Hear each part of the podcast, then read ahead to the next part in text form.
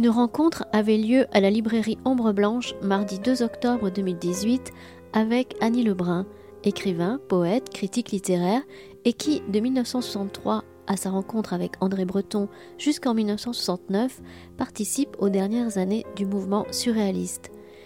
Elle y présentait ce jour-là, en dialogue avec Christian Torel, son essai intitulé Ce qui n'a pas de prix, beauté, laideur et politique, paru aux éditions Stock.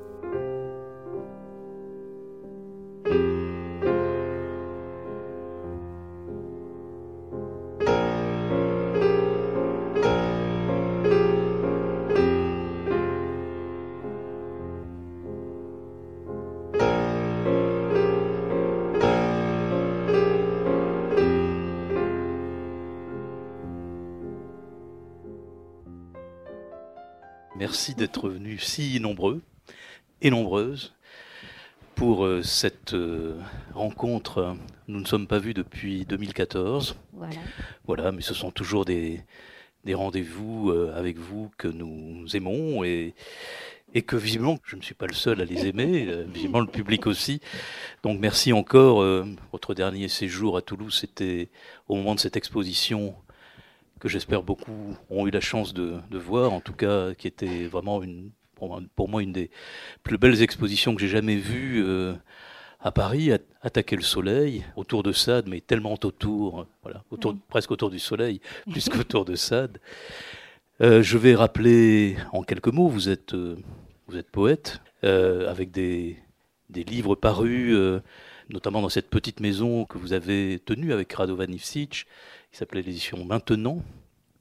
Après. Oui, c'était même pas une petite maison, c'était. Euh, voilà, c'était sous ce nom-là qu'un certain nombre d'amis. Un atelier de bricolage, alors, oui, c'est même ça pas, c'était comme ça, oui. Il fallait mettre quelque chose. Et, une partie de ces poèmes que vous avez publiés au début des années 70 est reparu chez Gallimard sous, sous le titre Ombre pour ombre, il y a une dizaine d'années. vous êtes euh, essayiste, on vous connaît plus comme euh, essayiste avec évidemment beaucoup de travaux sur le surréalisme, sur l'art, sur votre art contemporain, on va dire le vôtre, et qui n'est pas toujours si contemporain que cela. Mm. D'ailleurs, la preuve, Sade ou Hugo, vous avez écrit sur la poésie, sur la peinture. On trouve une partie de ces publications, de ces contributions dans ce recueil que vous aviez publié en 2000 hein, sous le titre De les perdus.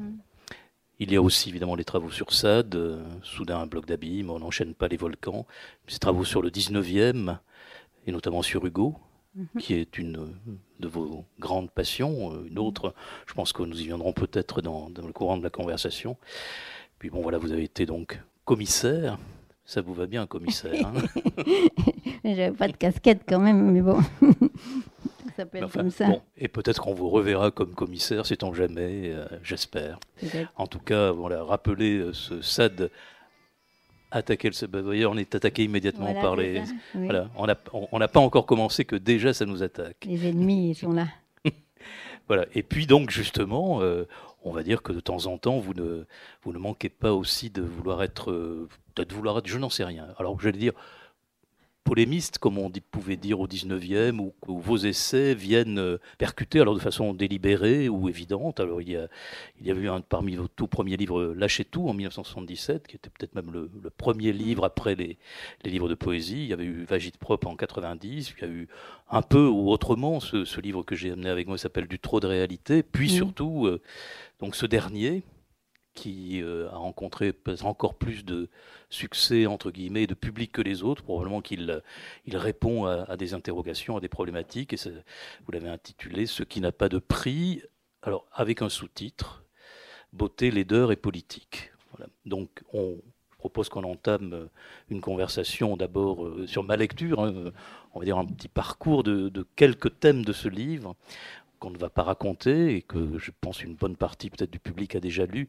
Et donc on, laissera ensuite au public le, soin de continuer la conversation.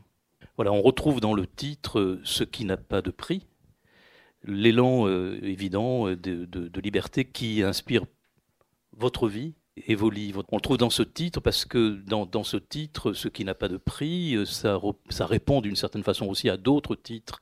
On n'enchaîne pas les volcans, euh, voilà. lâchez tout. Euh, voilà. En tout cas, cette, cette façon de, de, dire, de, dire déjà un peu non. il y a une citation qu'on trouve régulièrement de vous, c'est Je ne sais pas où je vais, mais je sais ce que je méprise.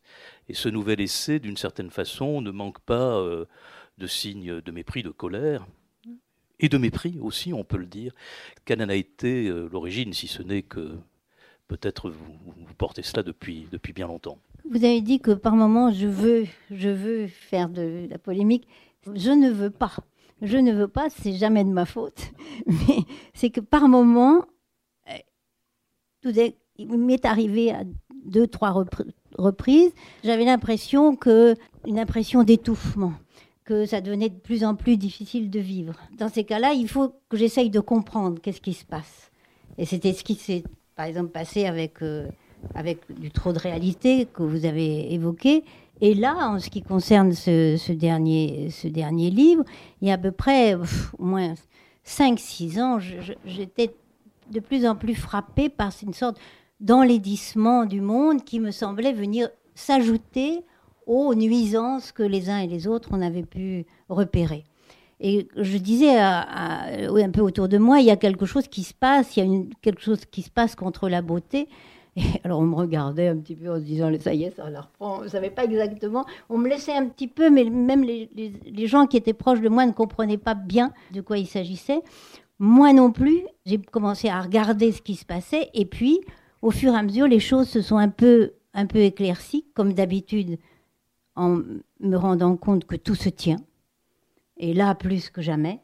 Et du coup, j'ai commencé à analyser le rapport entre la beauté, la laideur et la politique aujourd'hui. Voilà.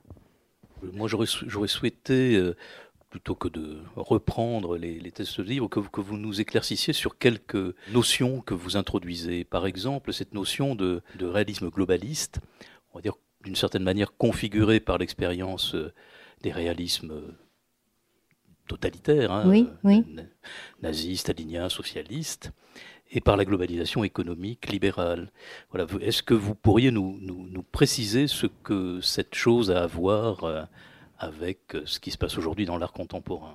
Bon, d'abord aussi une des raisons qui a fait que euh, à un moment, je me suis dit vraiment qu'il faut intervenir. C'est aussi quand je me suis rendu compte de la collusion que maintenant tout le monde connaît entre la financiarisation de l'économie, l'art contemporain qui est devenu une sorte de second marché, seconde bourse, et enfin les industries de la mode. Et tout ça ensemble, donc il fallait, il fallait que je comprenne de quoi, de quoi il s'agissait. Et au fur et à mesure, je me suis rendu compte qu'il y avait quelque chose qu'on retrouvait et qui était lié justement et à cette financiarisation et à cette globalisation, c'est que euh, cet art contemporain euh, prenait le relais, en quelque sorte, de toutes les formes d'aliénation qu'on pouvait voir à travers les industries de la mode, à travers les industries du luxe, et qui, tout d'un coup, essayaient de nous convaincre qu'il n'y a pas d'alternative à ce monde. Et ce qui correspondait aussi à la production d'une, comme un nouveau marché de l'esthétisation pour nous faire oublier les nuisances, les exactions de, de tous ordres qui se passaient, qui s'imposaient de façon mondiale. Parce que autant les uns et les autres, quand vous avez voyagé, on peut se rendre compte que, quelles que soient les villes en France, en Europe, dans le monde, quelles que soient les villes où on aille, on retrouve les mêmes marques, les mêmes franchises, dans n'importe quel pays du monde, dans n'importe quel continent.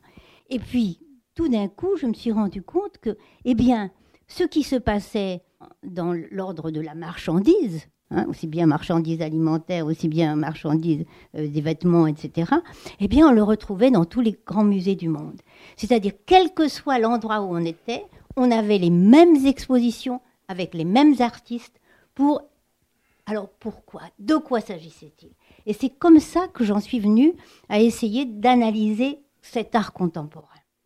Et au fur et à mesure, d'abord, parce que déjà ça me déplaisait beaucoup, parce que ce qu'on était en train d'essayer de nous vendre comme quelque chose comme une aventure artistique, à mon avis, ne relevait absolument pas de, la, démarche qui avait été celle de bien des, artistes, par exemple, au XXe siècle. Et tout d'un coup, j'ai commencé à essayer de voir de quoi il s'agissait. Et là, je me suis rendu compte que la caractéristique de ce qui nous était présenté internationalement était d'abord le gigantisme, qui est une caractéristique de cet art contemporain, qui en plus très souvent va déborder l'espace du musée, qu'on tente à, faire passer pour complètement obsolète. Et d'un autre côté, que les performances, les, manifestations de cet art contemporain, eh bien, par leur gigantisme, par la brutalité qu'elles avaient, provoquaient chez le spectateur la sidération. Et alors là, je me suis dit, mais qu'est-ce que c'est? Pourquoi cette sidération? Et même même en lisant après certains commentaires, je me suis rendu compte que certains conservateurs ou promoteurs de cet art contemporain se réclament de cette sidération. C'est la même chose que les effets spéciaux qu'on retrouve dans, l'industrie cinématographique. Et qu'est-ce qu'elle amène, cette sidération? Elle amène une sorte de suspension du jugement critique. Et tout d'un coup, on affirme une sensation forte contre toute représentation. C'est-à-dire qu'il y a à la fois un blocage de l'esprit critique et d'un autre côté, un blocage de l'imaginaire. Et toujours pour nous convaincre que, dans le fond, c'est une façon de nous convaincre physiquement qu'on ne peut pas sortir de cette réalité-là. Et ça, c'est le programme du néolibéralisme actuel.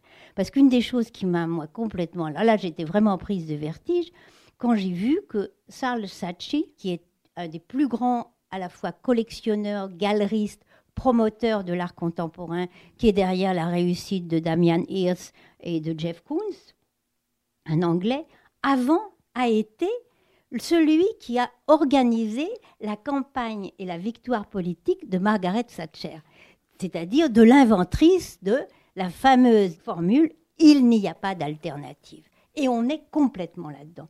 Et tout d'un coup, je me suis rendu compte que cet art contemporain par la brutalité, par l'impossibilité d'en sortir avec la sidération qu'il imposait, eh bien, était une façon de nous accoutumer à accepter l'état du monde. C'est-à-dire que c'était aussi une façon de nous faire accepter une forme de réalisme, parce que c'est de ça dont on se réclame.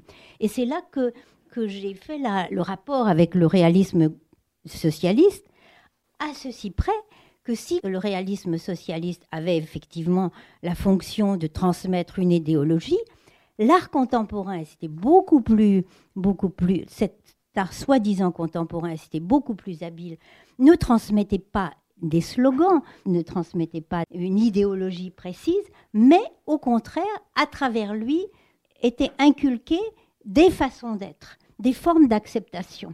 Parce qu'il il fallait bien voir aussi que ce qui caractérise ces œuvres d'art contemporain qui nous sont montrées dans tous les musées du monde, c'est qu'ils sont toujours accompagnés d'un commentaire théorique. Et ce commentaire théorique est toujours pour nous dire que ce qu'on voit, on peut penser ci ou cela, c'est-à-dire on peut penser quelque chose, mais aussi on peut penser le contraire, c'est-à-dire que vous pouvez penser n'importe quoi de ce qui vous est présenté, ça n'a dans le fond aucune importance. De sorte qu'on se trouve devant un exercice de soumission incroyable qui fait qu'il faut accepter ça. Et c'est cette induction des processus, des comportements qui m'a semblé aussi caractéristique de cet art contemporain qui met dans une situation qui est celle qu'on retrouve dans tous les domaines de, l'économie, mais dans tous les domaines que nous sommes obligés de, subir, où, dans le fond, il nous faut accepter ce qui est. D'où ce réalisme globaliste. Voilà. ce, réalisme globaliste, il pourrait être, on va dire, conditionné, mise en scène par euh, des opérateurs, quelques opérateurs, finalement, et j'aimerais vous entendre un peu sur, sur ce dont procède euh, cette, cette mise en œuvre des opérateurs, cette, ce désir d'hyperpuissance. On en, on, en parlait tout à l'heure euh, en prenant un, café. Je reviens sur ce, que, sur ce que vous dites à propos de la soumission et par exemple de l'accompagnement euh, des textes. Ça, signifie quand même que ces opérateurs, ils ont de la complicité. Ils mettent en œuvre une complicité et cette complicité, elle a, elle a trait bon, à des, d'autres opérateurs, des intellectuels, des, des, magazines, euh, des, des médias, euh, mais aussi euh, peut-être des artistes. Or, mais c'est quand même pas tous les artistes. D'ailleurs, dans, dans votre livre, vous évoquez quelques artistes qui eux-mêmes sont, on va dire, des, des symboles peut-être de cette hyperpuissance. Est-ce à dire que tous les artistes sont concernés ou comment les autres, qui sont peut-être plus libres, ne le sont-ils pas? Donc évidemment, tous les artistes ne sont pas concernés, mais il y a un certain nombre, quand même, il y a un certain nombre d'artistes qui jouent le jeu qui jouent ce jeu-là et aussi tout ce qu'on appelle les, les, acteurs culturels qui, euh, qui, marchent dans, qui marchent dans la combine, hein, ça c'est sûr. C'est-à-dire pour nous faire assister à cette incroyable transformation de l'art en argent et de l'argent en art. Si nous en avons les effets, donc de quoi procède ce, désir irrépressible d'Arnaud, de Pinault et de quelques autres, euh, de quoi procède ce désir d'organiser la présence de ce réel globalisé En 2000, j'avais analysé euh, dans du trop de réalité justement comment cette société-là produisait une pléthore d'informations, d'images, de, euh, de, spectacles, etc., qui faisait que on était de plus en plus court-circuité par, par un mouvement de marchandisation générale. Et en, réfléchissant toujours à cet enlisissement, moi qui me choquait tellement, je me demandais en quoi, qu'est-ce qui s'était passé, pourquoi la situation me semblait s'être aggravée. La situation me semble s'être aggravée parce que on est passé d'une société de trop de réalité que j'avais analysée comme telle, ou avec cette nouveauté que la censure ne se faisait plus par l'interdiction, par la privation, mais justement par l'excès, c'est-à-dire par l'excès d'informations, de, marchandises, etc., qui faisait que tout est équivalent, qu'on n'était plus seulement là-dedans, mais qu'on était passé d'un trop de réalité à un trop de déchets. Parce qu'on est arrivé dans une société qui n'arrive plus à contrôler les déchets qu'elle produit, d'où cette nécessité, dans le fond, de, de faire comme si on en était conscient mais on ne l'est pas, comme si on en était conscient, mais ce qui n'empêche pas qu'on continue d'agir comme avant. Donc il y a toute une, à la fois une sorte de cynisme qui fait qu'on qu'on accepte ce qui est, et en même temps qu'on le dénie. Donc tout ça ensemble, ça fait quelque chose qui euh, court-circuite tout ça. Et d'un autre côté, qui renvoie justement à une forme de cynisme qui est celle que prend aujourd'hui plus que jamais le capital. Parce que pour continuer dans les dires, pour continuer, rien ne s'est arrêté malgré tous les discours qu'on entend, ça continue. Et même on voit très bien comment aujourd'hui, au moment où c'est absolument impossible de camoufler toutes les nuisances, toutes les exactions, toutes ces grandes, ces grands lobbies financiers, maintenant font un nouveau marché de la réparation et même de l'éthique. C'est-à-dire parce que maintenant, on nous propose le luxe éthique. C'est ça. C'est une nouvelle chose. L'éthique, c'est chic. Moi, j'ai une, photo comme ça à Paris. Il y a une boutique. L'éthique, c'est chic. Alors, on vous fait des t-shirts à 500 euros avec euh, la libération des femmes chez Dior, etc. Euh, de la même façon, évidemment, pour le tiers-monde, on fait des campagnes aussi pour euh, des campagnes éthiques, puisque le, chic, c'est maintenant d'être éthique. Il n'empêche que tout le monde a à l'esprit les conditions dans lesquelles sont fabriquées ces marchandises-là, etc on est dans ce, mouvement de marchandisation de tout. Et du coup, pour répondre à votre question, j'ai fait un assez long détour, mais c'est l'exercice d'un cynisme éhonté. C'est-à-dire, on ne va surtout pas s'arrêter de gagner de l'argent. Et tout est bon, c'est cette marchandisation de tout qui tient d'une sorte de totalitarisme, totalitarisme marchand. Tous les prétextes sont bons pour faire de l'argent. Et on en est maintenant à ce que l'éthique est devenue euh, une source d'argent. Parce que regardez ce qui se passe avec Nike. Maintenant, Nike vient d'utiliser l'image d'un sportif américain qui s'était révolté contre la politique américaine, etc. Et maintenant, c'est lui qu'on met en avant. Donc pour vendre, pour vendre encore plus. Mais c'est le cynisme, c'est le cynisme, c'est une sorte de délire, parce aussi, je pense que le délire est proportionné à la situation catastrophique. Il faut aussi la nier. Alors qu'on fait tout pour l'aggraver, on la nie avec la même, euh, la même férocité. Avec toujours l'idée du grand capital qu'ils vont s'en sortir. Et regardez, ils achètent, on sait qu'ils achètent, il y en a qui achètent leur voyage dans la Lune, les autres qui achètent des îles, etc., pensant qu'ils vont échapper à la catastrophe générale. Parce que aussi, ça joue aussi sur cette peur, il faut en être. Il y a toujours la peur de l'exclusion avec cette menace du déchet. C'est-à-dire, si vous n'en êtes pas, vous êtes rejeté. Et c'est ce qui se passe avec euh, les migrants, etc. On voit très bien qu'il y a une exploitation maintenant qui a toujours été, mais plus que jamais, du matériel humain qui fait que quand il y a des catégories de, gens qui ont été, des catégories de, oui, de, populations qui ont été exploitées, eh bien on les, on les laisse comme, on avait exploité euh, des mines, et on les laisse comme ça à l'abondance. Ce qui se passe dans les paysages, c'est exactement la même chose qui se passe avec les choses et les hommes maintenant. Et c'est ce cynisme-là. Et en même temps, justement, la grande affaire, c'est de faire passer ce cynisme dans les mœurs. Et de nous faire accepter ce cynisme-là. Donc parmi les, moyens euh, de mettre en œuvre cette forme de corrosion généralisée ou de corruption généralisée, vous citez euh, vous citez Internet, par exemple, comme un des moyens, enfin la technique, le tourisme. J'aimerais bien que vous, que vous nous disiez quelques mots de ce, de ce tourisme que vous désignez comme un des, comme un des phénomènes, oui, j'ai Internet aussi si vous le souhaitez, hein, comme un des moyens justement de, de, cette corruption. Internet, c'est un moyen. Bon, on sait très bien aussi le flicage auquel ça renvoie, ça, il faut en être conscient. Ne parlons pas de toutes les catastrophes, nuisances Facebook, mais bon, déjà, beaucoup, déjà, on parlait là-dessus.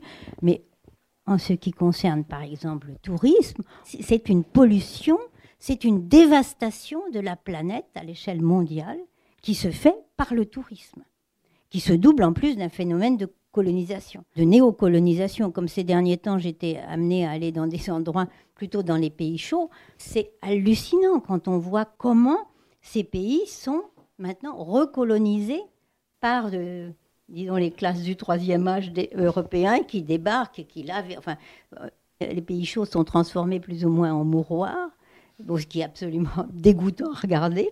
Et d'un autre côté, aussi, on assiste à la dévastation des villes, des côtes qui, jusqu'à présent, pouvaient euh, passer pour des, des endroits de, de paix. Mais le problème, c'est que c'est irréversible, c'est ça le problème. Et bon, on voit très bien comment D'ailleurs, les habitants de ces villes-là désertent ces villes-là. L'an dernier, on a parlé de la façon dont les gens de Barcelone, par exemple, se, révoltaient. Par exemple, en ce qui concerne la Croatie, moi, je connaissais assez bien euh, Dubrovnik, qui est une ville fortifiée, avec des remparts comme Saint-Malo. Donc il y a une grande rue centrale, c'est pareil. Bon, et là on amène des bateaux qui sont, la même chose que ce qui se passe à Venise. C'est des bateaux qui sont des immeubles de 4-5 étages, tout ça, on déverse des gens dans la rue unique. C'est le, comme le métro avant, c'était à 6 heures, on ne peut plus avancer. Il y a cet engorgement et c'est la pollution totale, c'est-à-dire que c'est la destruction forcément du tissu humain de la ville, c'est la destruction aussi des bâtiments qui ne tiennent pas non plus, c'est des structures qui ne tiennent pas. Et ce qui fait qu'après, c'est la même chose qui se passe avec la chirurgie esthétique, l'élève botoxé, tout ça. Les bâtiments, c'est pareil. On les botox, on les remet un petit peu comme ça. Mais si on y retourne, on ne verra jamais plus ce qui a été. C'est pour ça qu'à un moment, je parle de réalité génétiquement modifiée. Et c'est là qu'en en, analysant, il y a quelque chose qui fait que moi, par moment, j'étais prise de vertige parce qu'on retrouve les mêmes, les mêmes structures, les mêmes, les mêmes processus quand on passe d'un domaine à l'autre. Qu'il s'agisse de la chirurgie, qu'il s'agisse de ce qui se passe aussi à l'hôpital, etc. Toujours, tout maintenant doit être marchandisé. On peut le voir avec le tourisme, et c'est catastrophique, cette dévastation. Le problème, c'est est-ce que ça va s'arrêter?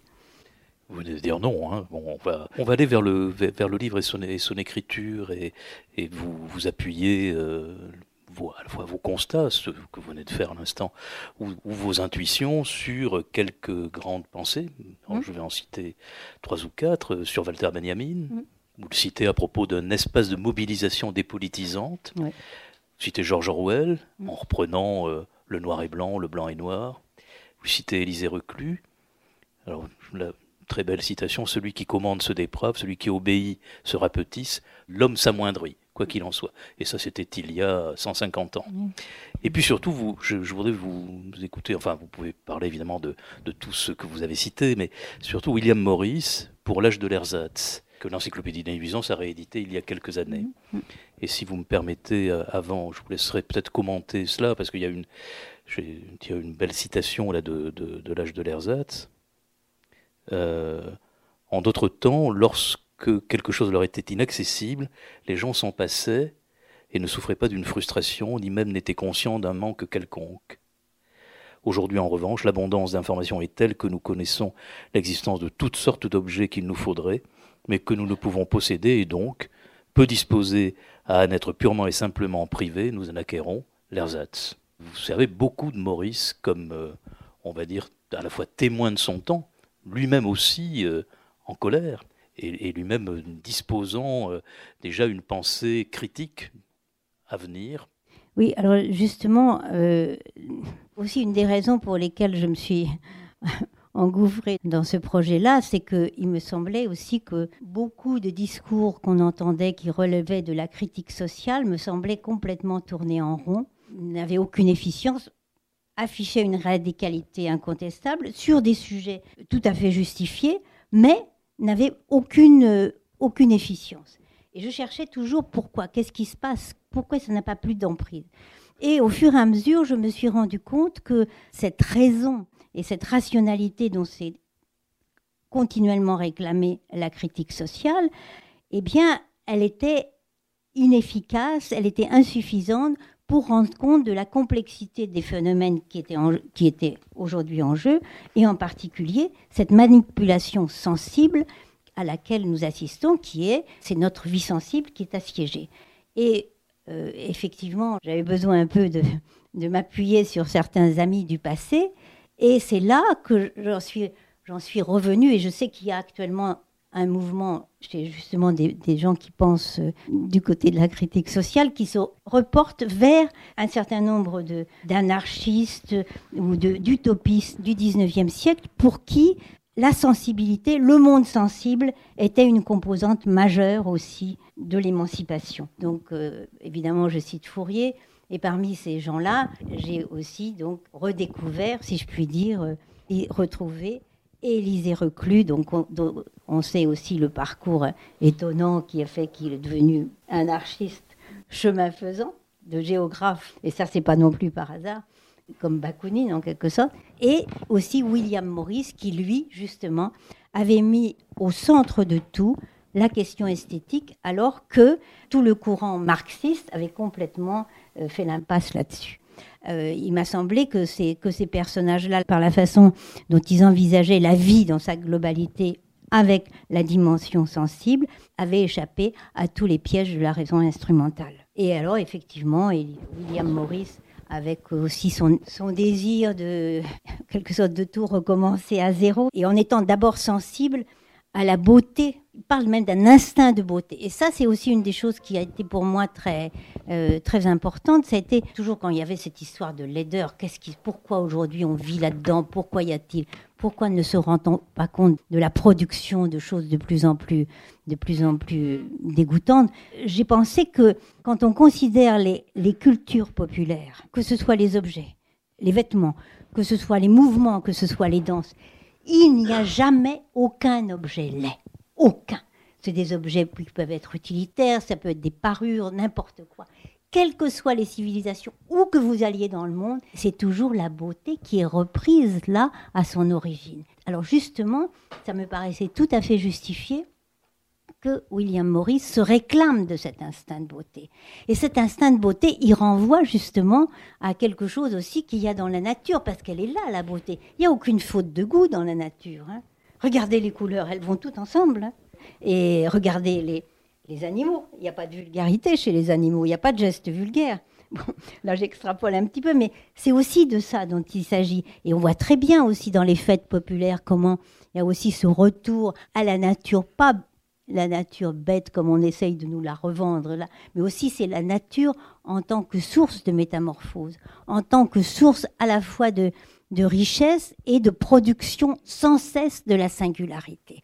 Et il y a ça qui paraît euh, chez William Morris. Alors les gens se sont un peu moqués de lui parce qu'il avait cette sorte de candeur. Mais il s'agit aussi de ça, de cette candeur. Il s'agit de cette innocence. Et quand on, quand on est venu là, quand on venait de l'aéroport, on a parlé aussi, ça m'a plu, qu'on ait évoqué cette idée d'innocence parce que quand on regarde la nature, elle nous ramène à cette innocence-là, à cette innocence qui fait que aussi on peut s'émerveiller de ce qui est, tout en sachant aussi que euh, il y a la nuit, il y a, toutes les, toute la violence de la nature et que l'un n'empêche pas l'autre mais cette, sorte de, d'émerveillement devant ce qui est, devant ce qui va venir, devant ce qui pousse, devant la métamorphose. Bah, c'est ça aussi l'essence même de la poésie. Et c'est pour ça que donc tout l'effort de, de William Morris, non seulement de repenser ça, mais de le faire, de le mettre en œuvre, parce qu'il s'agissait à la fois, fois d'un grand dessinateur, mais aussi qui avait le, aussi le respect profond du savoir-faire et des savoir-faire traditionnels qu'il a justement exaltés dans son entreprise d'art and craft. c'est ça. Et de le donner à, lire et, de le donner à tout le monde. Enfin, de le donner au à tout le monde. Au, plus, au plus, nombreux possible. Hein. Je pense que ça, là, il y a quelque chose de très important. Et, alors pour ne pas être complètement désespéré, c'est que aussi, au fur et à mesure, moi, je m'aperçois depuis que depuis un certain temps, il y a toute une nouvelle classe d'âge, entre 25 et 40 ans. Il me semble qu'il y a un certain nombre, justement, de, ces jeunes gens qui ne veulent plus de cette vie-là et qui prennent des distances avec ce qu'on essaye de nous imposer et qui, justement, retournent, s'éloignent souvent des villes et qui retournent à ces, à ces savoir-faire, essayent aussi d'autres mode d'échange entre les gens. Et là, il y a quelque chose de très réconfortant. Parce qu'il s'agit d'inventer un autre espace qui n'est pas l'espace totalitaire qu'on veut nous imposer et duquel on essaye de nous convaincre qu'on ne peut pas sortir. Et ça, c'est très très important.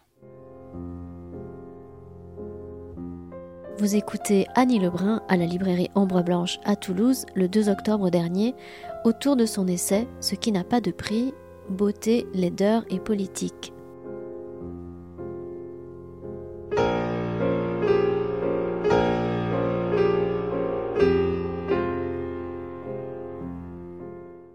Peut-être on va continuer un peu d'évoquer ce que vous venez d'évoquer à l'instant, justement en reprenant ces, ces trois termes du sous-titre, beauté, laideur et politique. Donc pour ce qui est du troisième, euh, le politique, il fut des années où on, me disait tout est politique, le tout, le tout politique, c'est tout ça est, bien derrière nous. Donc le politique, il a. Mais ça fait... toujours, tout est encore toujours politique, même si c'est derrière nous. Enfin, souvent, on est, on est plus dans les dépolitisations que vous pointez d'ailleurs dans votre livre, vous l'évoquez. Il reste les deux autres termes, beauté et laideur. Donc, on va dire que contre les nouveaux canons de la beauté que vous désignez euh, férocement, et parce qu'ils sont organisés, organisés sous l'égide de l'argent. D'ailleurs, vous dites le sérieux de l'argent. J'aime beaucoup ce terme, le hein. sérieux de l'argent. Donc il y a les citadelles, Camille, il y a des citadelles imprenables de la beauté, de mm. la beauté, celle que vous avez toujours aimée, dont vous venez d'en citer quelques-uns. Parmi ces citadelles, euh, bah, il y a il y a l'art brut, il y a Hugo, il y a la nature, il y a finalement, c'est vrai, il y a peut-être de l'espoir. Mais voilà, je voudrais vous entendre d'abord sur le sérieux de l'argent et peut-être les possibilités que ça pousse ailleurs, comme vous venez de le dire, et comment ça peut pousser. Oui, alors pour le sérieux de l'argent, je crois que tout le monde est, a pu en faire les frais. Mais bon, mais aussi ce qui caractérise cet art contemporain, c'est aussi le sérieux avec lequel on l'impose, avec lequel on veut le faire passer, avec lequel un certain nombre d'intellectuels vous font des commentaires théoriques en se réclamant du fameux indécidable de la déconstruction, c'est-à-dire qu'on peut dire une chose et son contraire. Et là, il y a quelque chose aussi de très grave, c'est que le sérieux va avec le cynisme. Parce que une des nouveautés actuelles, c'est justement de nous montrer quelque chose et son contraire en faisant comme si c'était pas sérieux. On joue au non sérieux. C'est-à-dire, à un moment, je comprenais pas pourquoi euh, il y avait toujours des titres, des, des, livres, des expositions, des expressions. Il y a un an, il y avait au musée d'art moderne de la ville de Paris une exposition. Ceci n'est pas une exposition. De qui se moque-t-on? Ceci n'est pas une exposition. Je vois un livre, ceci n'est pas un livre. Ceci n'est pas. Bon, bien sûr, ça renvoyait au fameux tableau de, Magritte, que vous connaissez tous avec la pipe, où il a écrit à la cursive Ceci n'est pas une pipe pour ce qui était en 19, autour des années 20, euh, introduisait quelque chose d'important, de montrer qu'une chose et sa représentation n'est pas, n'est pas pareil. Or là, on est en train de faire le court-circuitage. On est en train d'essayer de nous faire passer le fait qu'une chose et sa représentation fallacieuse, c'est la même chose, que ça n'est pas ça. Mais qu'est-ce que c'est ça, cette histoire de ceci n'est pas une c'est une sorte de déresponsabilisation. C'est une forme d'affirmation du cynisme parce que quoi qu'on fasse, on va avoir toujours la position de retrait et de surplomb, de vous dire mais vous n'avez rien compris. Ce que j'ai dit, c'est pas ça. Et c'est une façon de se déresponsabiliser et de continuer à être cynique. Et là, il y a quelque chose aussi de très grave. Je ne sais plus à quelle question je réponds. Donc, si vous pouvez me rappeler. alors, on va revenir. Ça. revenons, parce que moi, j'ai réintroduit l'argent, j'aurais pas dû. Revenons à la beauté, c'est quand même bien plus intéressant. mais bon, c'est aussi le sérieux de l'argent. Et ce sérieux de l'argent passe aussi pour non sérieux. Parce que c'est l'histoire du deuxième degré. Maintenant, tout le monde a l'air intelligent, parce que c'est aussi ce que j'ai dit, c'est au deuxième degré. Non, c'est aussi pour camoufler leur sérieux. Ils veulent avoir l'air désinvolte, mais c'est aussi pour camoufler ce sérieux. Et pendant ce temps-là, les choses les plus épouvantables continuent et continuent de quelle façon? Donc, on revient. Ah, on revient à la beauté. Comme je vous disais, c'est peut-être ces citadelles imprenables de la beauté, bon, celle de, de l'art brut que vous aimez particulièrement. Et bon, euh, euh, il y en a d'autres. Il y a, ce Hugo que vous citez. Euh, comme Est-ce que ça ne peut pas ne pas résister? Ah, le problème, le problème, c'est que bon, effectivement, pendant longtemps, l'art brut a été euh, cet espace où, où ceux qui ne trouvaient pas de place dans ce monde-là, et en particulier, c'est intéressant, ça a commencé au 19e siècle avec l'industrialisation les grandes manifestations de l'art brut, enfin les grands illuminés, et c'était surtout dans les, dans les régions euh, minières. Hein. Donc ce qui est d'autant plus intéressant, c'est que c'est des personnages dont la vie était mise en cause en quelque sorte par l'industrialisation. Eux, alors que le capital allait dans les entrailles de la terre pour tirer de l'argent, eux retournaient dans les fondements de leur sensibilité, et retournaient dans les profondeurs de l'être pour trouver des chemins qui leur permettaient à la fois d'échapper à la pression du monde et parmi eux, il y avait des illuminés qui entendaient des voix. C'est très intéressant parce que ça correspond aussi à la prise de conscience de l'existence de l'inconscient, etc. Enfin, vous voyez, tout ça, tout se tient jusqu'aux années 60, 70. Effectivement, ce que l'art brut avait donné, et, en particulier l'accent que, euh, que Dubuffet, les surréalistes ont, ont mis sur cette création, cette expression libre. Mm. Euh, ce qui avait d'intéressant, c'est que c'était des personnages qui avaient complètement déserté ce monde-là et qui, désertant ce monde dans lequel ils ne pouvaient pas vivre, trouvaient du fond de leur détresse des chemins qu'ils inventaient et dans lesquels eux-mêmes se retrouvaient. Mais il se trouve que comme on est actuellement dans la marchandisation de tout et que cet art contemporain qui est imposé de toutes parts ne peut être cacheté que par des, fortunes, enfin des sommes colossales, et que beaucoup de gens n'achètent pas ces, trucs parce que c'est incollectionnable, si je puis dire, quand on a un tout petit peu pris du recul.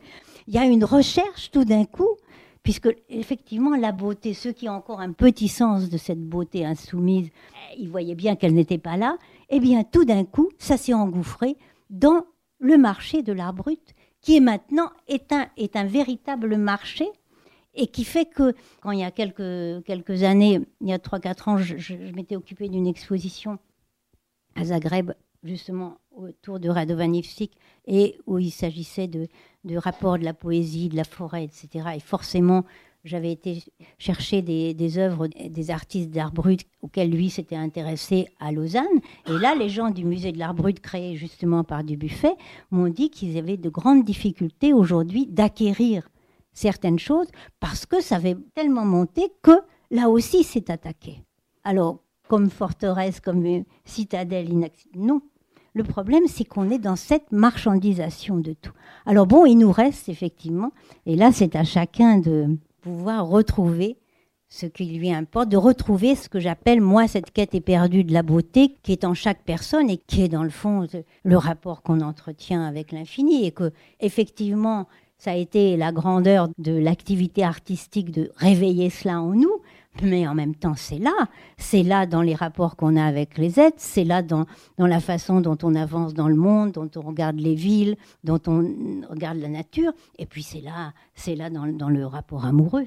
Ça aussi, c'est quand même quelque chose d'imprenable, encore que il faille voir aussi quel matraquage il y a actuellement du côté euh, pornographique, érotique, etc. Donc c'est pour dire à quel point euh, vraiment notre vie sensible est assiégée, mais il n'empêche que quand il y a véritablement une passion qui se manifeste, parce que c'est de ça dont il s'agit encore et toujours, de repassionner la vie et qu'on veut nous empêcher de faire, eh bien, quand il y a ça, les autorités, le monde n'a pas grand prise sur les grands amants.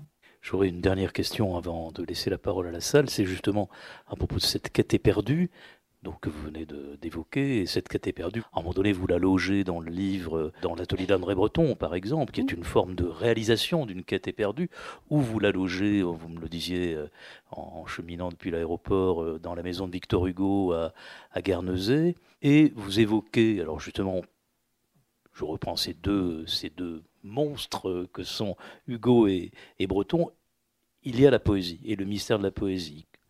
Là aussi, peut-être comme une chose euh, à la fois euh, incorruptible, peut-être, mais aussi euh, malheureusement oubliée. Oubliée parce qu'il y a justement des, tentatives successives de, faire que la poésie soit une activité artistique comme une autre et enfin faire quelque chose de la littérature, alors qu'il s'agit de sortes de, de, conscience vibrante de ce qui est. Et ça, c'est quand même, on le doit à Rimbaud, quand il déclare dans les fameuses lettres du voyant, la poésie ne rythmera plus l'action, c'est-à-dire elle ne sera plus le chant qui accompagne la marche des hommes, elle sera en avant. Donc c'est cette sorte de conscience poétique du monde, justement ce rapport profond avec les forces qui sont en jeu et cette sorte de conscience de la, si on peut dire, de la polarité qu'il y a entre ce qui se passe au plus profond de nous et au plus loin de nous, et en particulier dans, dans les mouvements, les grands mouvements de la nature, du monde, du soleil, etc. Je voudrais ajouter, aussi je me réclame de Rimbaud dans ce livre, parce que si lui, si quelqu'un a eu ce sens de la beauté, de la beauté vive, qui est tout sauf la beauté académique, qui est tout sauf la beauté esthétique, si on peut dire, c'est aussi lui qui accompagne en quelque sorte la commune de Paris. Il est là. Et il ne va pas du tout faire de, toute poésie engagée, mais il va comprendre de l'intérieur quel désir de, de, liberté il y a dans la commune de Paris. Et toujours en travaillant autour de ces questions-là, je me suis rendu compte que se trouve formulé dans un texte écrit très vite, dès le début, entre euh, les gens de la commune et les artistes qui se sont joints au mouvement Don Courbet, tout d'un coup, on parle de luxe communal. Alors là, c'est pour moi, c'est extraordinaire. Tout d'un coup, ce luxe communal, c'est-à-dire, c'est quand la singularité de chaque être vient ajouter à la richesse de ce qui est. Et ça, c'est quand même quelque chose qu'il ne faut pas oublier. Et Rimbaud est là. C'est lui, depuis des générations, qui nous transmet ce feu, parce que c'est de ça dont il s'agit. Et c'est pas par hasard que Rimbaud a toujours pris sur les adolescents c'est-à-dire sur les êtres qui n'ont pas encore été dressés, tout d'un coup reconnaissent quelque chose, cette sorte d'infini, conscience de l'infini qui y a en chacun de nous.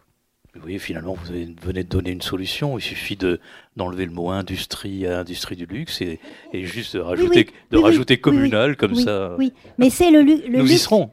Parce que la solution, c'est le luxe. C'est le luxe on peut se payer le luxe d'échapper à la banalité, hein, à la banalité qui nous est imposée, formatage.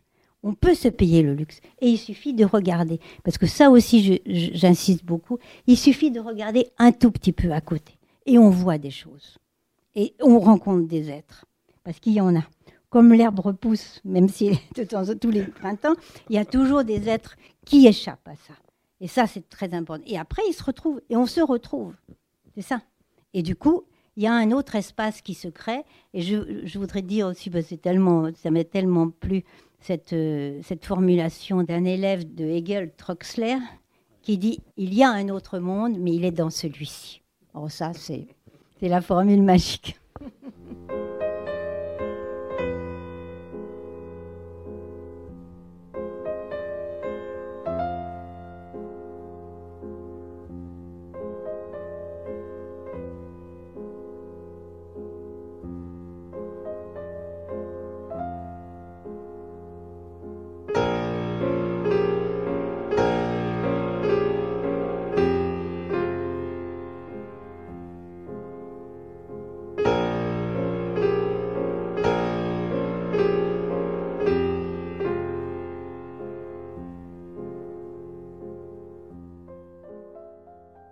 Vous avez dit euh, une phrase très importante pour moi, c'est la notion il faut y être.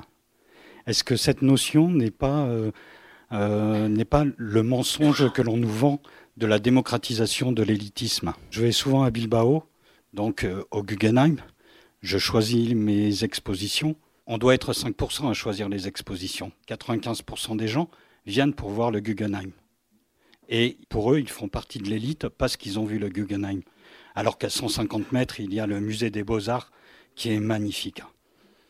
Et cette, cette euh, démocratisation de l'élite, on la retrouve dans les produits, dans les produits. Euh, je vais parler d'un truc avec une pomme croquée. Oui.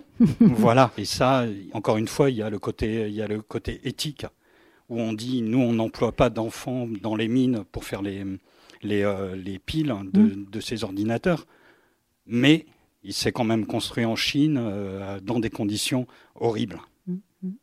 Voilà. Non, non, mais vous avez tout à fait raison. C'est, cette histoire d'il faut en être, c'est terrible. Parce que ça marche du haut en bas de l'échelle sociale. C'est-à-dire, on voit aussi comment, par exemple, euh, il y a eu des analyses de fait des grands acheteurs, des grands, de ces grands lobbies là, qui financent euh, euh, l'art contemporain, qui, qui circulent d'une foire internationale à l'autre et qui se regardent. Et il faut en être, c'est le club. Il faut être dans ce club-là. Mais ça descend de haut en bas de l'échelle sociale et ça joue sur ce chantage-là. D'abord, on le voit bien, on a tous des cartes de fidélité. Je ne sais pas combien de cartes de fidélité, on en a plein. Parce que ça joue aussi sur le fait qu'il faut en être. On est quelqu'un de privilégié. Vous imaginez privilégié avec euh, la carte de je ne sais quoi ou de Carrefour ou je ne sais pas. Mais bon, mais c'est ça. Parce que si on n'en est pas, on est exclu. Et si on est exclu, on est du déchet. Et c'est aussi radical que ça. Et ça, vous avez tout à fait raison, et en particulier alors pour ce que vous dites à propos des musées, c'est aussi de ça, parce que ça joue aussi sur l'équivoque. Évidemment, moi, si je vais quelque part, je vais aller voir les musées, les musées d'art contemporain, les musées historiques, etc. Mais quand on va voir le musée d'art contemporain, on vous vend quelque chose en plus. La plupart des gens ne choisissent pas les expositions et ils sont là parce que Maintenant, on fait les expositions comme il y a 30 ans, on faisait l'Espagne, on faisait l'Italie. Maintenant, on fait les expositions. Et moi, il m'est arrivé il y a quelques, années, j'étais à, Madrid, et il y avait une grande, grande rétrospective Velázquez. Bon, avec des queues de je ne sais pas combien, comme on sait ce que c'est que ces grandes expositions. Et moi, ça m'embêtait. Je me dis quand même, je ne vais pas passer trois heures, j'ai horreur de ça, de faire les queues. Donc, j'avais demandé à quelqu'un qui était qui connaissait au musée, donc j'avais pu quand même y aller. Qu'est-ce qui s'était passé? Il y avait une, une foule incroyable et je regardais un tableau dans une salle et puis tout d'un coup je me suis souvenu que ça me faisait penser à un tableau qui figurait dans la salle précédente. Je, je me suis dit je vais retourner voir. Non, il y avait le gardien qui empêchait de retourner. On était comme sur l'autoroute parce qu'il y avait le flux. Bon, alors j'ai attendu que je me suis à un moment, un moment ou un autre, le type va devoir ou aller aux toilettes, tout ça. j'ai attendu, j'ai attendu. Effectivement, il est parti. Hop, j'ai pu faire marche arrière. Mais ça, c'est épouvantable. Le hasard a fait que quelques semaines après, je suis revenue à Madrid. Il n'y avait plus l'exposition, elle était finie. Je suis retournée évidemment au Prado pour voir les Velasquez.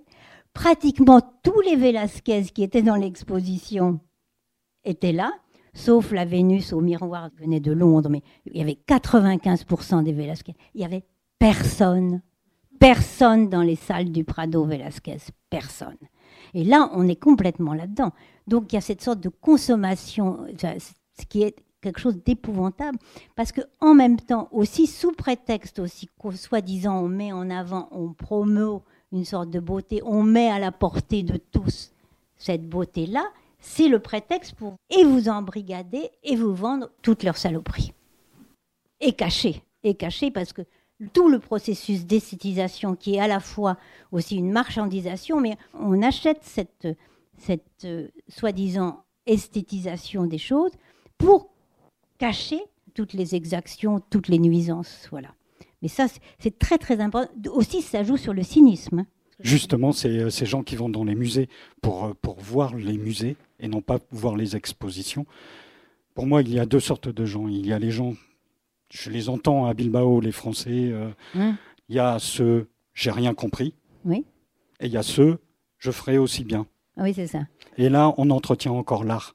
Parce que il y a la citation que vous connaissez, la rue est remplie d'artistes. Et en fait, ils s'autoproclament artistes Mm. par, les, par les réseaux sociaux. Et ils vont créer des choses pas forcément belles, Mm. mais ils vont vouloir les vendre très cher parce que l'art moderne se vend cher. Oui. Et bon, là, je répondrai par une autre citation. J'ai quelques trucs comme ça, des joyaux qui me ravissent, comme le, l'autre monde qui est dans celui-ci. Mais il y a en 1912, il faut se souvenir de ça, que Arthur Cravant, qui est un personnage qui a traversé Dada et après qui a été à nouveau euh, publié par les surréalistes, qui était d'ailleurs le, un, un neveu de Oscar Wilde, poète et boxeur qui s'est perdu en mer quelque temps après au Mexique. En 1912, il écrivait euh, Bientôt dans la rue, il n'y aura plus que des artistes et on aura toutes les peines à trouver un homme. On est dans cette situation-là. Or, tout le problème actuellement, d'une certaine façon, moi je pourrais dire que je n'ai rien à faire de ce qui se présente comme artistique, culturel. Toute la question, c'est de trouver des hommes et que des hommes se trouvent. C'est ça qui est important aujourd'hui. Et c'est ça qu'on essaye de nous faire oublier. Je voudrais euh, vous poser une question par rapport euh, aux citations que vous faites euh, du facteur cheval Oui, et du rêve. oui. Déjà, la première question que je peux vous poser, est-ce qu'on peut encore rêver aujourd'hui? De quoi peut-on rêver? Oui. Et la deuxième question, je cite hein, le facteur cheval, vous dites, n'oubliez pas ceci, il faut que le songeur soit plus fort que le songe, virgule, autrement danger. Est-ce que vous pouvez nous parler de ce danger Donc, Du euh, rêve et de ce danger? Oui, alors Merci. la deuxième citation n'est pas, c'est peut-être moi qui ai mal mis ça, la deuxième citation n'est pas du facteur cheval, elle est de Victor Hugo. Je reviendrai là-dessus. Pour répondre à la question du rêve, alors là, je crois que c'est une véritable question. Moi, j'ai pas encore de réponse. C'est une véritable question de savoir quelle liberté avons-nous encore dans nos rêves. Parce que effectivement, cette sorte de manipulation qui se fait actuellement, cette manipulation sensible, vu la, profondeur où elle se développe, on peut s'interroger sur ce qui se passe avec nos rêves. Alors, étant donné une sorte d'optimisme et en misant toujours sur l'innocence première, il se peut que le désir toujours trouve ses ruses ou trouve ses chemins, ses détournements, et que effectivement, c'est aussi quand même, il ne faut pas oublier que le, le sommeil, qu'on essaye d'attaquer aussi. Il y a un très beau livre qui s'appelle Le sommeil à l'assaut du capitalisme. C'est un Américain qui avait fait ça il y a 3-4 ans, qui montre aussi avec le coup des 7 sur 7, 24 sur 24, on est en train d'attaquer justement le sommeil et forcément le rêve. hein. Mais il n'empêche que c'est à travers le sommeil, l'homme retrouve les rythmes organiques, les rythmes ancestraux. C'est aussi une façon de, de retourner à la nuit. de- donc là, il y a peut-être... Mais c'est une véritable question qu'il faudrait poser. Ça, il faudrait avoir... Ce que je n'ai pas, il faudrait voir ça avec des... ou des psychiatres ou des psychanalystes, peut-être qui pourraient... euh, ah, du rêve éveillé. Moi, le rêve éveillé, c'est aussi une sorte de désertion, c'est une sorte d'échappée. Mais justement, on fait en sorte pour que ce rêve éveillé soit de moins en moins possible. C'est l'occupation totale.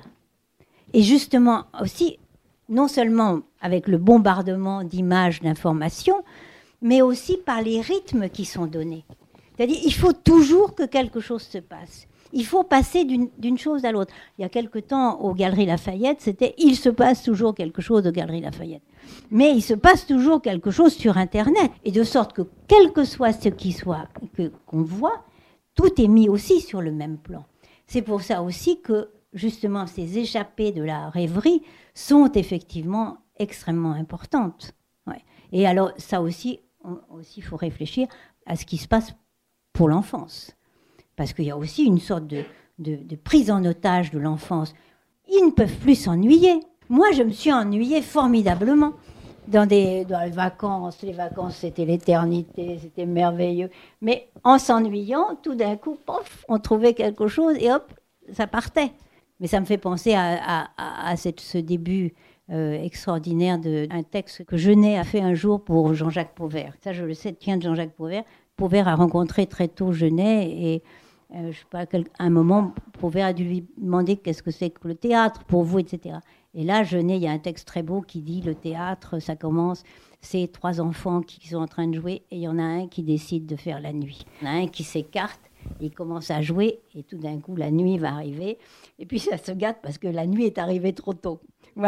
Mais bon, mais ça veut dire que cet espace-là, on peut le faire à partir de rien. C'est aussi pour ça aussi que le théâtre, c'est aussi important. C'est un, un espace, il suffit de le délimiter et là, de rien, quelque chose va commencer. Et il y en a un, c'est la nuit. Il arrive, c'est la nuit. Et aussi, j'ajouterais que ce qui est quand même remarquable dans les mouvements d'occupation des dernières années, c'est qu'au au lieu que ce soit des manifestations ici ou là, c'est des mouvements d'occupation. Donc c'est tout d'un coup, il y a des jeunes gens qui sont là et qui, dans l'espace public, essayent justement de trouver cet autre monde qui est là. Tout d'un coup, ils font un espace on peut ne pas être d'accord avec ce qu'ils disent, mais il y a cette recherche d'un autre espace, d'un autre temps qui échappe au temps marchandisé. Là, il y a quelque chose à creuser et du côté du rêve et de voir aussi comment nos rêveries sont, peuvent être induites ou non, mais c'est très très important cette question-là. Vous euh, vers la fin, vers la fin, toute fin du livre, en attendant reste la désertion. Alors évidemment, avec ce paradoxe, il faut à la fois déserter et, puis imposer la présence de nos corps. C'est un peu les deux choses. Alors quand je dis paradoxe, euh, déserter par la tête, supprimer cette pression, et puis euh, imposer les corps. Aussi, il faut bien voir que tout, tout, ça aussi repose sur une désensibilisation incroyable qui est liée à ce cynisme-là. C'est-à-dire que justement par les images, vous pouvez accepter n'importe quoi.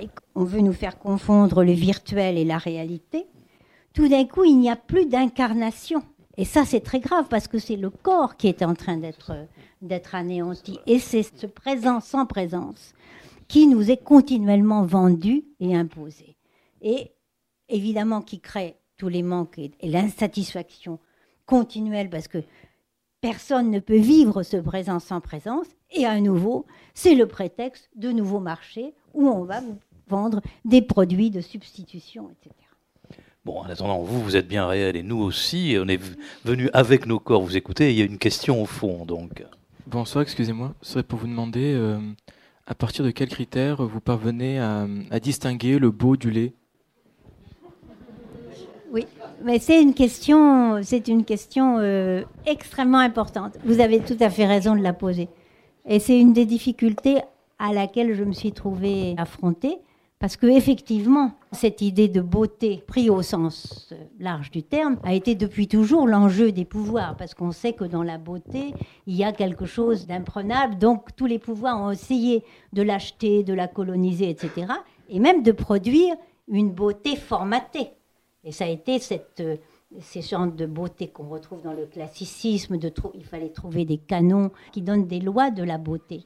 Et effectivement, la grande, la grande aventure euh, sensible du 19e siècle, reprise par le 20e siècle, a été justement de mettre en cause tous ces critères, plus ou moins ces canons de beauté, pour dire qu'il y a une autre beauté et que même la laideur peut être source d'exaltation et d'une autre sorte de beauté. Et ça, c'est Hugo qui a été plus que, plus que quiconque sensible à ça. La question, c'est que c'est aussi impossible que ridicule d'essayer de définir la beauté.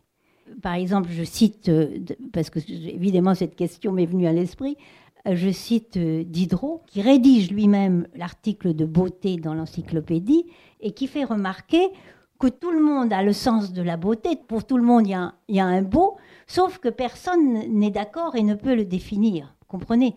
Donc, disant cette sorte d'impossibilité, ce qui est formidable dans ce qu'avance Diderot, c'est qu'il dit, sans le dire, la part de singularité qu'il y a dans la beauté.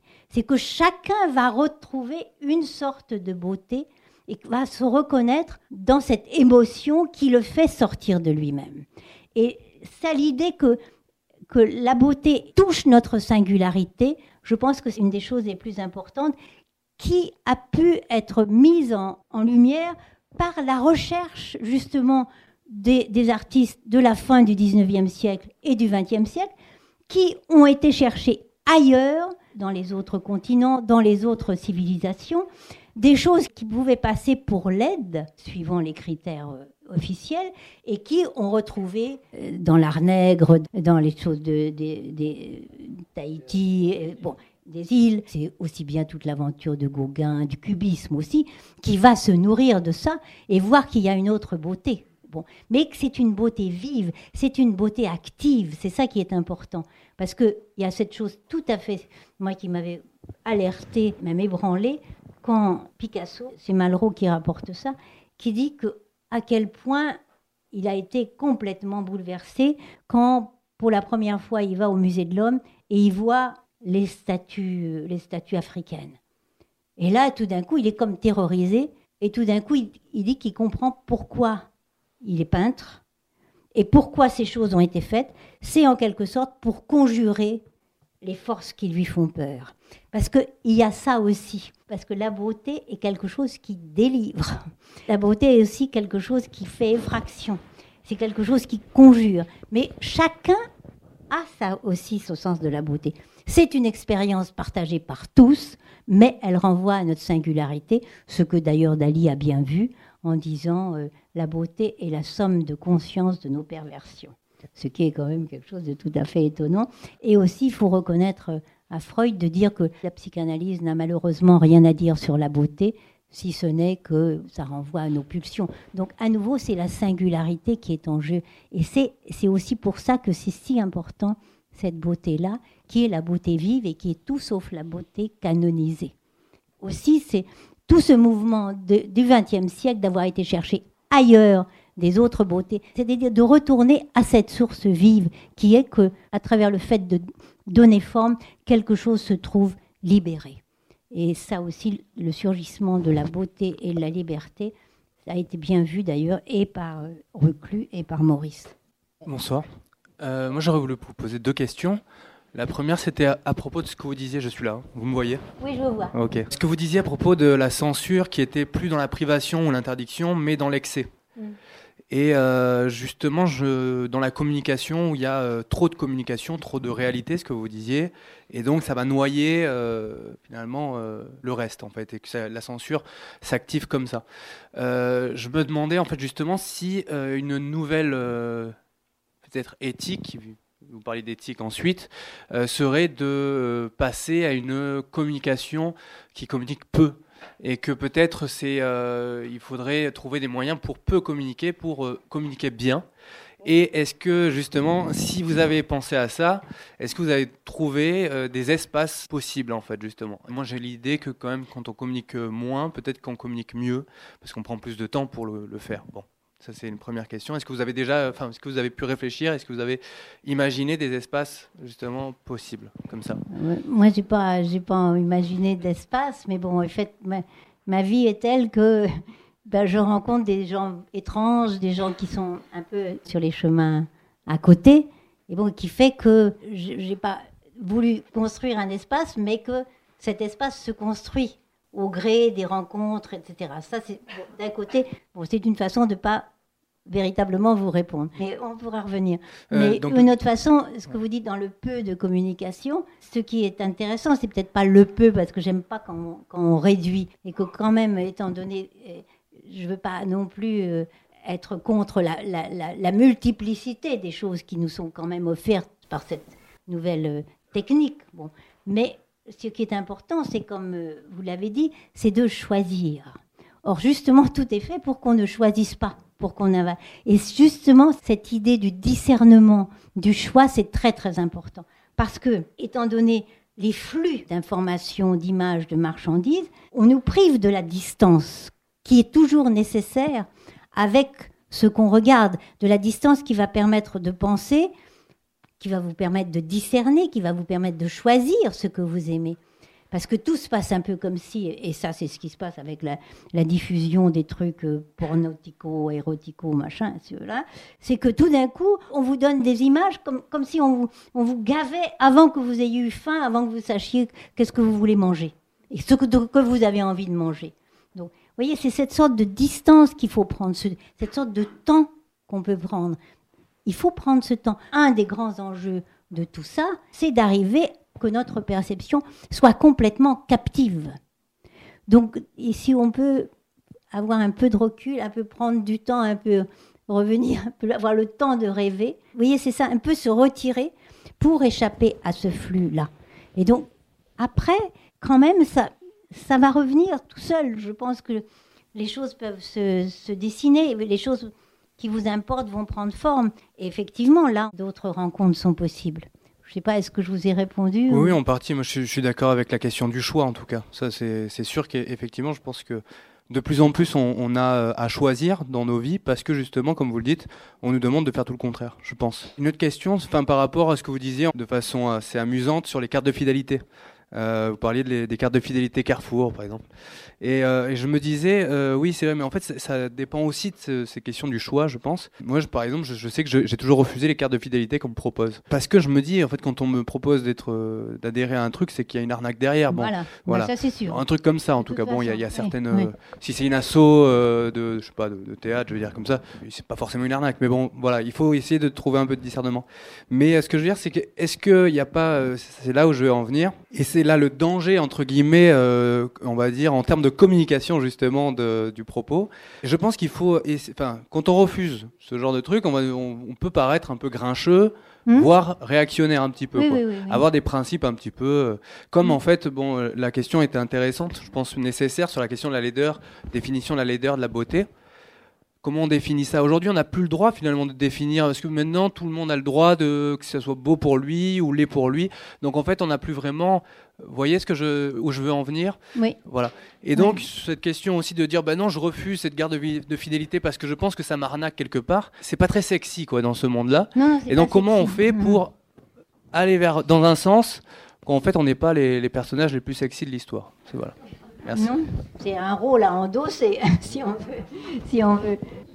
Oui, bon, c'est pas sexy d'un côté, mais ça, on va y remédier d'une autre façon. Comment on fait pour échapper? Bon, alors, on va peut-être on va peut-être écouter une autre question et ça, ça vous reviendra. Pas que je veuille euh, hmm. fuir, mais oui, il y a une question.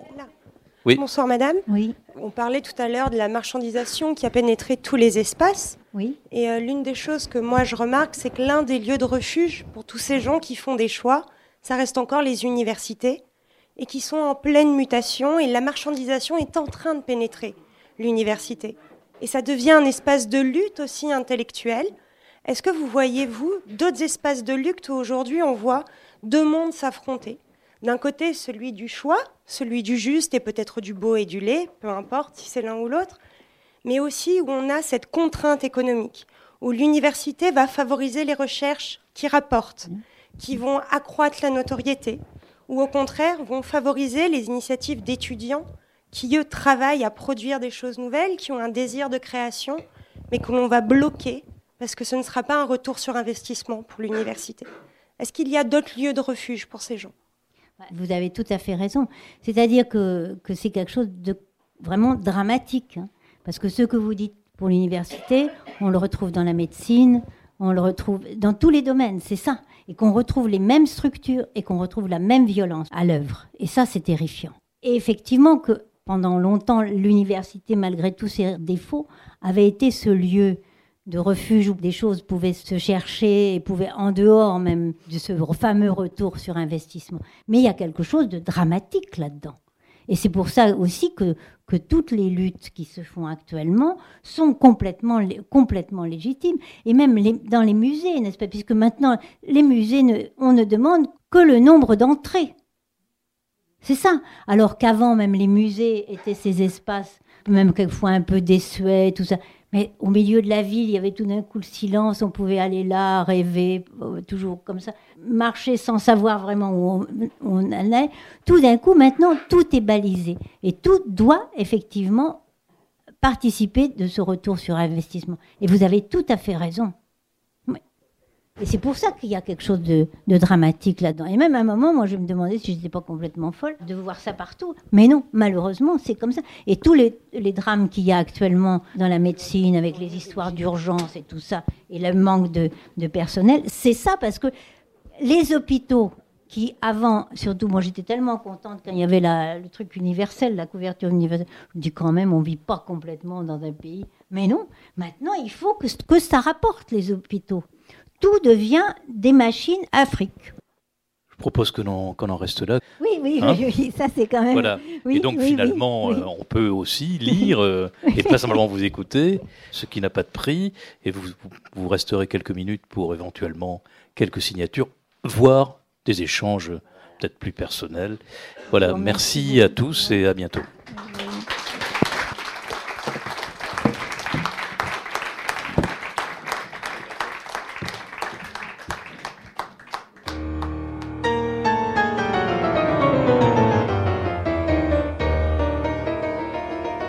S'agissait d'Annie Lebrun à la librairie Ombre Blanche lundi 2 octobre 2018 autour de la parution de son ouvrage Ce qui n'a pas de prix, beauté, laideur et politique, publié aux éditions Stock. Annie Lebrun a aussi fait paraître récemment Cible chez Gallimard en 2013 et Sade, Attaquer le soleil aux éditions Gallimard, Musée d'Orsay en 2014. laisse et qu'on ne te voit et sans la promesse de plus haute joie que rien ne t'arrête. Auguste retraite j'ai tant fait patience qu'à jamais j'oublie craintes et souffrances. Aux cieux sont partis et la soif malsaine obscurcit mes veines, ainsi la patrie à l'oubli livrée grandit et fleurit d'encens et d'ivrée au bourdon farouche de cent sales mouches à mille veuvages de la si pauvre âme qui n'a que l'image de la Notre-Dame et ce que l'on prie la Vierge Marie oisive jeunesse a tout asservi par délicatesse. J'ai perdu ma vie